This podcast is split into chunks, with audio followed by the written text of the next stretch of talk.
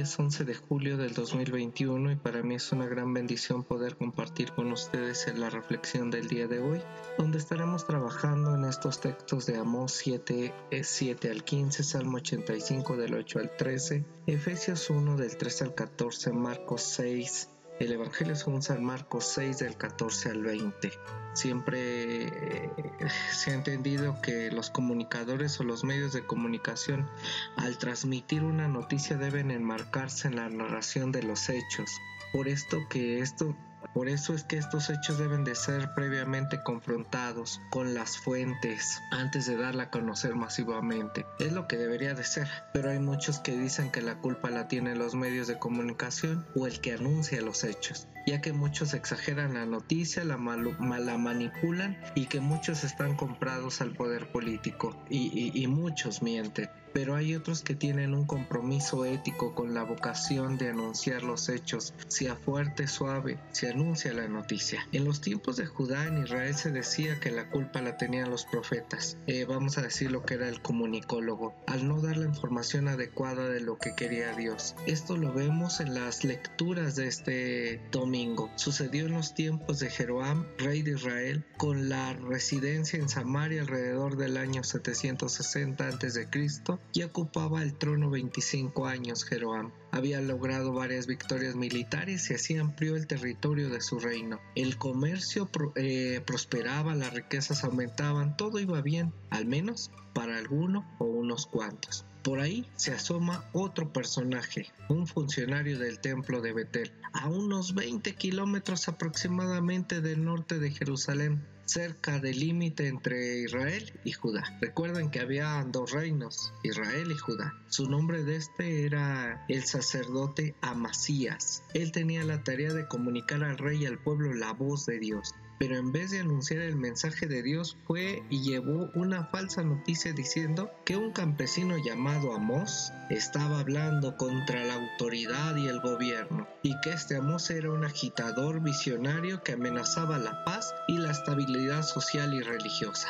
Eso lo he escuchado en algunas noticias hoy en día. Debe de haber una forma y estilo de decir los hechos, ya que en aquellos tiempos esas noticias se daban muy común y se daba crédito a otra visión. Es la que Amós describe, la situación como Dios se la hace ver y a diferencia de Amasías, la ve en la perspectiva del gobierno. Amasías no toma nota de las evidencias injustas que se estaban viviendo. No estaba en la realidad de los más marginados y rechazados, y mucho menos de los pobres y maltratados. Mientras espera la respuesta oficial del rey, Amasías toma una actitud bien acomedida y aconseja enfáticamente a Amós que desista de su actitud, que se vaya a otra parte diciéndole, vete de aquí, eres un vidente refugiado, ve allá a tu país de Judá, gánate la vida y profetiza, ya deja de estorbar y hacer argüende, ve a molestar a otros, quien, eh, quien quita que vas a estar mejor allá. Amós comienza explicando que no es un profeta, que es un agricultor, un hombre común, diríamos un laico, al que no le han dado credenciales ni de pastor ni de ministro religioso, y menos de obispo, de diácono, de nada, que no pertenece ni a un partido político a una denominación religiosa, tampoco trabaja para el gobierno. Dios le ha puesto una tarea y es comunicar el mensaje que Dios le ha dado para Israel. Amasías habla desde el ser sacerdote, habla desde la perspectiva del oportunismo. El otro Amos habla desde el lenguaje de la libertad sujeta solo a Dios y cómo él había conocido la libertad de Dios. El rey también debería hacer lo mismo. Más que ser un testigo de la verdad, aproximarme a comunicar la voz de Dios a Macías es símbolo de que muchos quieren tener controlada la conciencia y la voluntad e impiden la libertad que Dios nos ha dado utilizando la táctica más utilizada. Le envió a la casa del vecino, a lo mejor ahí encuentran un lugar aceptable para él y yo estoy demasiado ocupado. No necesito lo que, me,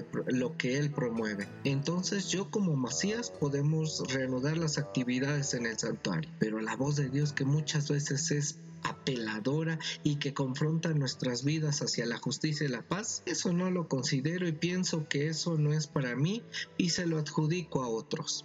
También en el Evangelio de Marcos nos invita a revisar dónde o desde dónde y cómo anunciamos hoy el Evangelio. El Evangelio de Jesús, aunque muchos creen que son elegidos, doctores de la ley o solo presuntos religiosos que creen tener la sana doctrina, con esa soberbia y arrogancia pretenden que ellos tienen la verdad, que tienen que redimir a los demás. Con ellos hay que tener cuidado, porque con mucha frecuencia dan mensajes que en vez de unificar dividen y en vez de edificar destruyen. Y esto lo hacen con sectarismos religiosos. Jesús nos invita a toda persona a vernos como voz profética, a participar de su misión, que nadie se quede afuera de participar de esta gracia recibida por parte de Dios. El mensaje que hoy proclamamos, como dice este canto, es justicia y paz para el mundo. La fe, el amor, la esperanza de un mundo mejor.